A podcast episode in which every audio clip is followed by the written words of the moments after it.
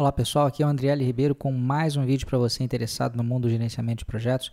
Hoje, com mais um vídeo uh, utilizando aí uma questão de simulado. Né? Só que no caso de hoje, ao contrário de ontem, essa questão ela poderia aparecer tanto no exame PMP quanto CAPM. Ela não é uma questão situacional, mas é uma questão que traz um conceito bem interessante e que nos faz refletir também no dia a dia dos nossos projetos, tá?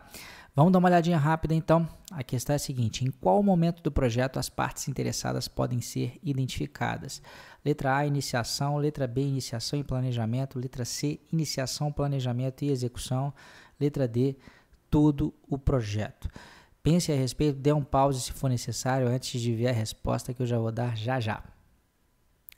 Bom, vamos lá então para a resposta. Uh, a resposta correta para essa questão é a letra D, todo o projeto. E é preciso tomar muito cuidado com uma única palavrinha aqui, que é o podem. Né? Na verdade, o ideal é que as partes interessadas sejam identificadas durante a iniciação. Né? Inclusive, o processo de identificar as partes interessadas está dentro da iniciação. Então, quanto antes a gente conseguir identificar as partes interessadas, melhor, porque nós vamos fazer um planejamento mais bem feito, a gente vai evitar surpresas, especialmente né, em relação à definição do escopo.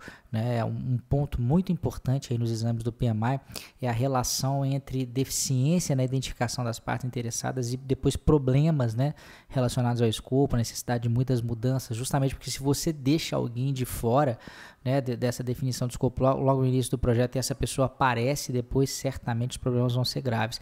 Só que aqui questão não está perguntando quando que elas devem, né? Quando que elas preferencialmente devem ser identificadas, mas quando que elas podem.